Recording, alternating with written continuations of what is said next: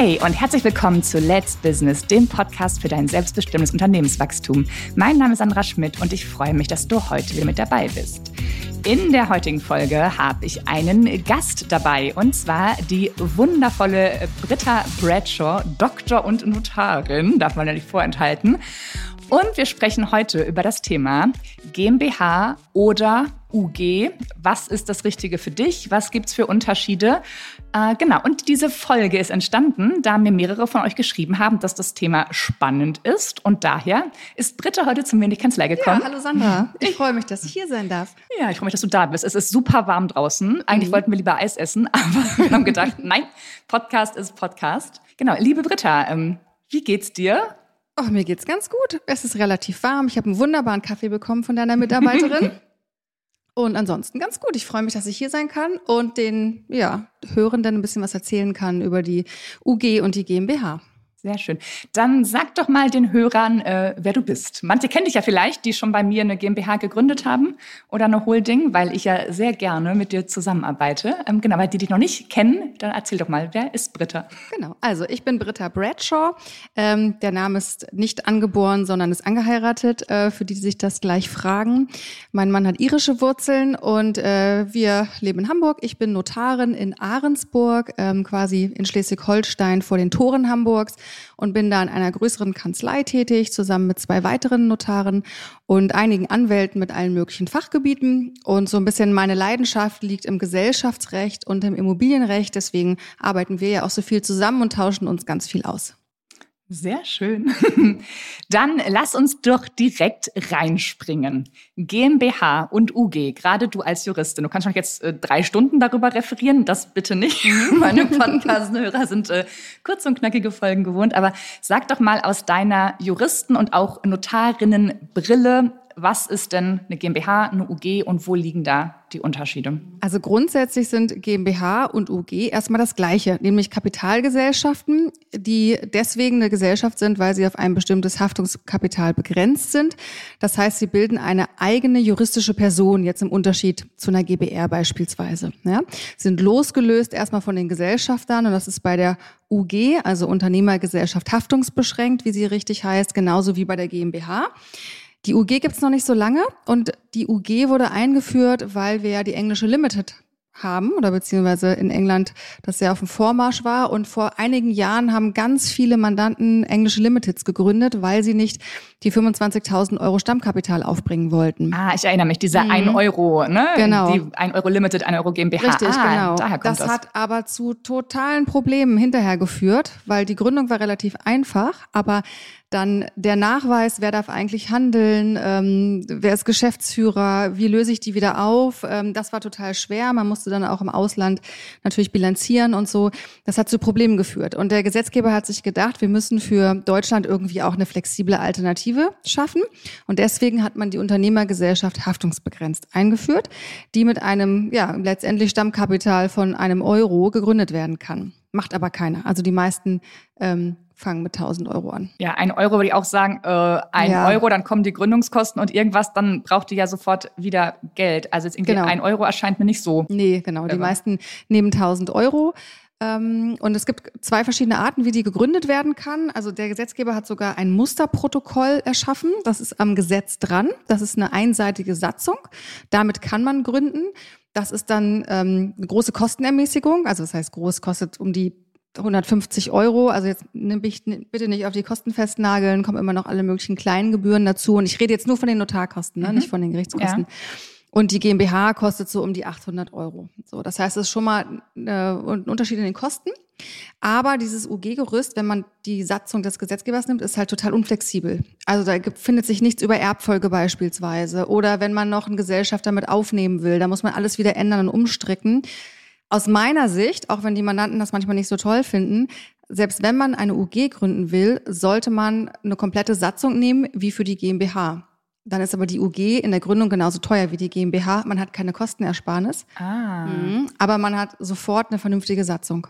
Das heißt, diese Kostenersparnis 150 zu 850, also finde ich mhm. auch überschaubar, die mhm, Ersparnis. Mhm, ist jetzt nicht so der äh, Riesenwurf. Und die habe ich nur, wenn ich diese einseitige Mustersatzung genau. nehme. Genau.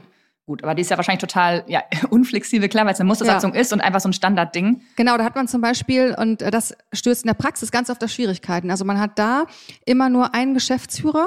Ja. Und ähm, das sieht die Satzung auch so vor. Und nehmen wir mal an, jetzt ist man, weiß nicht, krank oder man merkt, man hat viel Arbeit irgendwie in der Holding oder so. Man möchte doch noch einen weiteren Geschäftsführer. Die Ehefrau soll Geschäftsführerin werden. Dann geht das nicht so einfach, sondern man muss die Kost man muss die Satzung ändern, ja. sodass man gleich wieder die gleichen Kosten hat wie bei der Ursprungsgründung einer GmbH. Ähm, bei dir im Alltag, wie viel UGs werden bei dir gegründet im Monat oder Jahr und wie viel GmbHs oder zumindest mal so ein Verhältnis, muss ja nicht also, die Zahlen sagen, sondern so ein Verhältnis? 5 äh, Prozent zu 95, also okay. die wenigsten gründen UGs. Es ist, glaube ich, am Anfang gab es da so einen Run, bis dann alle verstanden haben, dass man auf der Visitenkarte führen muss, äh, Unternehmergesellschaft, Klammer auf, haftungsbeschränkt, Klammer zu. Ja. Ähm, und das machen jetzt eigentlich nur noch wenige. Ja, man muss diesen Zusatz wirklich immer führen, ne? Ja. Im, Im Pressum, im ja. überall, wo man auftritt, Briefpapier, Rechnung schreiben, überall, wo ich als mit einer Firma, mit dem Geschäft auftrete, muss dann in Klammern hinten haftungsbeschränkt genau, stehen. Überall muss das auftauchen. Mhm. Da habe ich bei mir ähm, häufig ich habe ja also sofort die GmbH gegründet bei mir in meiner äh, äh Unternehmensstruktur sozusagen. Und da habe ich schon häufig von Mandanten gehört, dass dieses Wort UG doch eher abschreckend ist, so im Geschäfts, ähm, gebaren, weil es irgendwie nach außen so ein Stempel ist von wegen, entweder ich war zu geizig, mhm. dem Notar ein bisschen mehr Geld zu geben, oder ich hatte nicht die, ich brauche ja nur 12.500 Stammkapital. Ne? Wenn ich die GmbH genau. gleich, also wenn ich die richtige, in Anführungszeichen, die große GmbH gleich mache und nicht die UG, ist ja 25.000 Stammkapital Minimum, es reicht ja die Hälfte, also 12,5 einzuzahlen. Genau. Genau. Und wenn du sagst UG mit einem Tausender, dann habe ich ja irgendwie 11.500 Unterschied. Ja, das ist Geld, das will ich jetzt nicht abstreiten. Aber das ist dann so das, Ansche ne, das Ansehen nach außen. Notarkosten gespart und irgendwie ja. nicht genug Geld gehabt. Also ich glaube, das ist die UG hat da wirklich so ein Imageproblem, steht einfach schlechter da, ähm, genau aus diesen Gründen. Und das muss man sich halt vorher überlegen, ob man das so will. Ich glaube ehrlich gesagt, jemand, der überlegt, und das in diese Beratung gehst du ja auch so ein Unternehmenskonstrukt zu gründen mit einer Holding und mit verschiedenen GmbHs darunter oder Immobilien darunter, dem kann es aus meiner Sicht nicht um 700 Euro oder 500 Euro Notarkosten gehen. Das ist ja abwegig so, ne? Aber ähm, das Stammkapital spielt natürlich schon eine Rolle. Aber auch da ist es ja so, dass die UG einem so ein bisschen Fesseln anlegt, weil man muss ja 25 Prozent des Gewinns in die Rücklage einstellen. Das ja. bedeutet, wenn wir mal jetzt ähm, davon ausgehen, wir haben die UG als Holding und darunter haben wir die Tochtergesellschaften. Die Tochtergesellschaften führen eine Managementvergütung an die UG ab. Ja. Und oben der Geschäftsführer hätte gerne ein gewisses Gehalt und hätte gerne am Ende des Jahres eine schöne Tantieme und mhm. auch noch eine Gewinnausschüttung. Ja. Dann darf er das natürlich nicht, Insofern, als das 25 Prozent des Gewinns müssen ähm, in der UG verbleiben. Das bedeutet nicht, dass sie zwangsweise in eine GmbH umgewandelt werden muss, aber ich habe da keine Flexibilität und das kann natürlich schon mal ein bisschen nervig sein. Also ich finde ehrlich gesagt, wenn man sowas plant und man plant das ja nur dann, wenn man sich größer aufstellen will, so, dann kann man auch die GmbH gründen. Ähm, das fand ich gerade ganz spannend. Du hast gesagt, dass die UG nicht in eine GmbH umgewandelt werden muss. Das ist bei mir, ähm, kommt das häufiger auf in der Beratung, da manche Mandanten überlegen, gerade oben die Holding als UG zu gründen, mhm. weil sie sagen, ähm, die hat keine Geschäftsbeziehungen nach außen, ne? die hat keinen Kundenkontakt, nix. Da ist das Ansehen eigentlich äh, total egal, weil ne, die eben nach außen wie unsichtbar ist. Und das kann ich auch nachvollziehen, weil ne, das ist so. Ähm, und dann ist häufig die Frage, muss denn irgendwann aus der UG die GmbH gemacht werden? Also das muss nicht sein, wenn ich die Nein, richtig verstanden habe. Es gibt keine habe. Verpflichtung, das zu machen. Es gibt die Verpflichtung der Rücklage, aber es gibt nicht die Verpflichtung der Umwandlung. Okay. Ähm, wenn ich aber sage, okay, ich möchte jetzt aus der UG eine GmbH machen, also vielleicht hatte ich das Geld am Anfang wirklich nicht und ich mhm. konnte mir nur die UG leisten, aber ich wollte eben starten, ähm, dann lege ich diese Rücklage jedes Jahr zurück und irgendwie, weiß ich nach fünf, sechs, sieben Jahren oder wie auch immer, habe ich dann ähm, die Rücklage aufgepuffert auf die 25.000 Stammkapital. Mhm.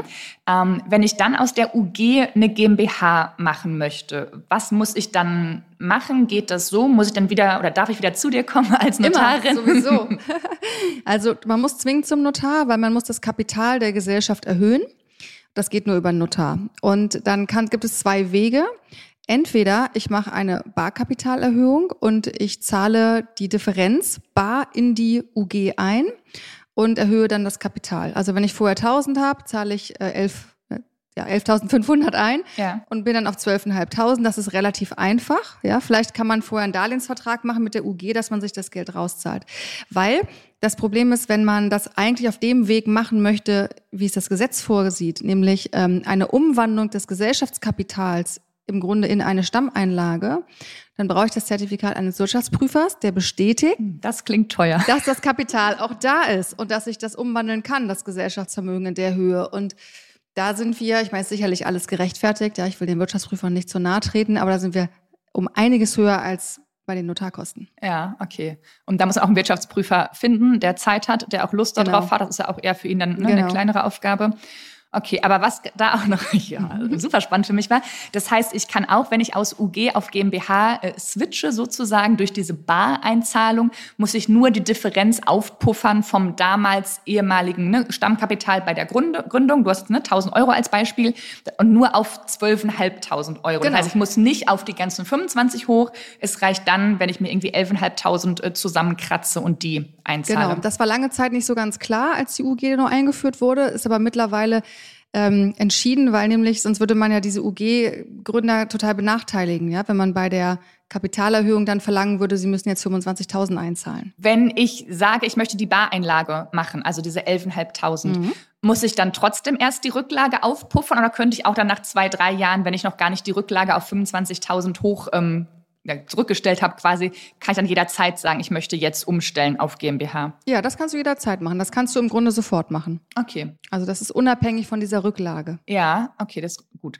Dann spare ich den Wirtschaftsprüfer und muss die 11.500 Genau. einzahlen. Okay. Und jetzt nochmal, wir hatten jetzt über die GmbH schon immer im Vergleich gesprochen, aber vielleicht dann nochmal ganz kurz. Ähm, GmbH, hattest du gesagt, ungefähr 850 Euro, ne? Gründung. Die müssen ja auch beide ins Handelsregister eingetragen werden, GmbH und UG. Mhm, das genau. kostet aber gleich viel, egal für welche Form Das sind so um die entscheide. 160 Euro. Ja, das Okay. kostet beides gleich viel. Und das ist auch das gleiche Handelsregister und es dauert gleich lang oder hat da eine UG noch so eine Speedlane oder Fastlane? Nein, nein, es geht alles genau gleich schnell. Identisch. Also das, was eingegangen ist, kriegt einen Eingangsstempel, wirklich ganz konservativ und Einfach also ne, virtuell natürlich, also digital Ja. natürlich, weil wir reichen es digital ein und das wird dann einfach abgearbeitet. Okay, aber da habe ich dann wirklich keine Ersparnis oder keine höhere Schnelligkeit oder sowas. Das Also eine Schnelligkeit auf keinen Fall. Es mag sein, dass die Gerichtsgebühr vielleicht eine weniger ist oder so, aber es ist jetzt auch nicht umsonst. Ne? Und die Eintragung der GmbH sind 160 und das, also das ist überschaubar. Ne? Ja, okay. Und dann, ähm, was ich bei der GmbH ja so schön finde, gerade wenn man vielleicht mit mehreren daran beteiligt ist, dass man diesen Gesellschaftsvertrag ja ne, unfassbar flexibel gestalten kann. Und das heißt, das wäre ja für mich auch jetzt ein Punkt pro GmbH, beziehungsweise dann UG, aber mit GmbH-Vertrag, was ja dann Genau. Kosten in, in, ja, für mich irgendwie nicht so viel Sinn macht. Aber das heißt, GmbH, nochmal äh, zusammengefasst, kann bar gegründet werden mit 12,5 muss kein irgendwie Zusatz führen, ist sofort eine GmbH, ist auch, wenn ich diese 12,5 einzahle, keine dann GmbH in Gründung mehr. Wenn die Nein. eingetragen ist, hat die keinen Zusatz und nix, ist eine vollwertige GmbH. Nach außen sieht auch niemand, dass es irgendwie ne, nur die Hälfte eingezahlt Genau. ist. Ja, und dann ist die fertig und dann habe ich eigentlich mit dir als Notarin erstmal nichts mehr zu tun. Genau. Muss Leider nicht. Aber mir fällt dann immer schon was ein, was, ich, was, ich, was du da mit mir zu tun haben könntest. Genau, muss nichts in die Rücklage einstellen und Nein. bin dann quasi fertig. Mhm. Okay. Ähm, genau, das ist gerade so schmunzelnd gesagt. Dir fällt ja immer was ein, wenn wir was zu tun haben. Vielleicht ähm, sagst du noch mal zwei, drei Sätze, was wichtig ist, wenn ich eine GmbH habe, wann ich immer wieder zu dir kommen darf. Also ich selber bin ja umgezogen äh, vor ein paar Jahren und habe das total verbaselt, zu dir zu kommen. Ich hoffe, jetzt hört ja keiner zu, der mir dann Strick rausdreht. Nein. Und dann irgendwann fiel mir ein, ups, ich habe äh, die, die Gemeinde gewechselt, in der ich gewohnt habe. Und dann durfte ich auch zu dir kommen und nochmal irgendwie die, wie heißt das, Gesellschafterliste oder sowas? Genau, genau. Also du hast halt gewisse Pflichten natürlich als Geschäftsführung, was die GmbH anbelangt. Du musst diese sogenannte Gesellschafterliste immer überprüfen, ob die ähm, aktuell ist. Also da sind im Grunde nur die Namen drin der Gesellschafter, die Anteile und der Wohnort, jetzt auch nicht die Straße, aber halt Wohnort Hamburg, Wohnort Lübeck, ne, wie auch immer. Das muss aktuell sein. Ähm, dann muss ich die GmbH ja melden beim Transparenzregister. Da muss der wirtschaftliche Berechtigte rein, auch mit Wohnort, ähm, damit ich nachvollziehen kann, wer eigentlich der die natürliche Person ist, die ganz am Ende steht. Ja. So, das muss ich auf jeden Fall machen. Ich muss die Veröffentlichung machen beim Bundesanzeiger. Also ich habe schon so einige Pflichten, die sind aber bei der UG genauso wie bei der GmbH. So ähm, und im Notariat ist natürlich die Gesellschafterliste. Jede satzungsändernde Geschichte muss über Notar gehen. Also wenn ich das Kapital erhöhe, wenn ich den Namen ändere, wenn ich den Unternehmensgegenstand ändere, es geht immer nur über den Notar und dann digital zum Handelsregister. Aber auch wenn ich umziehe und die Geschäftsanschrift ändere, selbst wenn ich nur eine Straße weiterziehe, muss ich das anmelden, damit das im Handelsregister richtig eingetragen ist. Okay, das heißt, ich muss sowohl beim Umzug der GmbH als mhm. auch beim Umzug von mir als genau. Gesellschafter immer daran denken, äh, genau. bitte einmal zum Notar gehen und Bescheid sagen. Sehr gut. Merkt euch das. Oder auch wenn ich eine Prokura bestellen will. Also alles, man kann sich im Grunde merken, alles, was im Handelsregister eingetragen werden soll, geht immer über den Notar. Ja, ich denke gerade noch mal ein bisschen drauf rum. Ich finde, wir haben schon ganz schön viel mhm. jetzt abgearbeitet. Äh, die Fragen, die ich mir aufgeschrieben habe, die hast du beantwortet. Ähm, habe ich vergessen, irgendeine Frage zu stellen? Hast du noch was für mich, wo du sagst, das äh, müssen wir unbedingt noch mit auf den äh, Weg geben zu meinen Hörern? Mm, also ich finde es halt immer wichtig, auch wenn natürlich die Unternehmer, gerade die vielleicht die Jüngeren, die jetzt so in den Startlöchern stehen und eine GmbH gründen wollen, dass auch die sich ein bisschen Gedanken darüber machen, was eigentlich passiert, wenn ihnen was passiert. Ne? Also einmal der Fall, ich weiß nicht, fall beim Joggen um, äh, komme ins Krankenhaus, wer überweist die Rechnung, wer überweist die Löhne? Habe ich vorgesorgt? Habe ich ähm, jemandem Prokura erteilt? Oder ähm, gibt es jemanden, der eine Generalvollmacht vielleicht hat, ne? Ehefrau, Lebenspartner, was auch immer? Ja. Das ist der eine Punkt, aber auch in Bezug auf die GmbH-Anteile die Erbfolge, gerade wenn man vielleicht mit mehreren ähm, etwas gründet. Gut, bei der Holding ist es ja meist der Einzelne. Ja. Aber was ist, wenn es, ähm, oder auch wenn es der Einzelne ist. Und was ist, wenn er verstirbt? Genau, ne? wenn er verstirbt und die Anteile gehen auf die minderjährigen Kinder über, mhm. ist jetzt auch nicht so eine gute Idee. Ja. Ähm, das bieten wir immer noch mal an, so eine, ja, so eine, Grunde, so eine Vorsorgeberatung, die irgendwie, finde ich, mit dazugehört, dass die Gesellschaft weiter besteht, ähm, obwohl vielleicht der eigentliche Gesellschafter oder Geschäftsführer gerade oder dauerhaft verhindert ist. Ja, finde ich super wichtig, auch ähm, im Hinblick auf Patchwork-Familie ja, und sowas. Fall. Ne? Das mhm. äh, Leben ist ja bunt und vielfältig Total. und dann hat man hinterher irgendwie äh, die Ex dann da, wenn mit den minderjährigen Kindern oder sowas. Ja, ja. genau. Dass genau. man sich da rechtzeitig Gedanken ja. drüber macht. Ja, sehr guter Tipp. Ja, also ich glaube, äh, von meiner Seite war's das. Vielen lieben Sind Dank. Sind wir schon fertig? Mensch, ich glaube ja schnell. Können wir noch ein Eis essen gehen? Ja, das machen wir. Dann danke, dass du vorbeigekommen bist. Sehr gerne. Liebe Britta, ich pack euch die Kontaktdaten von Britta in die Shownotes. Also wenn ihr ne, da Beratungsbedarf sehr, habt, sehr gerne. dann äh, genau, schaut da gerne rein. In diesem Sinne, wenn euch die Podcast-Folge gefallen hat, äh, dann abonniere direkt in deiner Podcast-App, connecte mit mir auf LinkedIn und ich freue mich auf Feedback zu dieser Folge. In diesem Sinne, deine Zeit ist jetzt. Let's Business.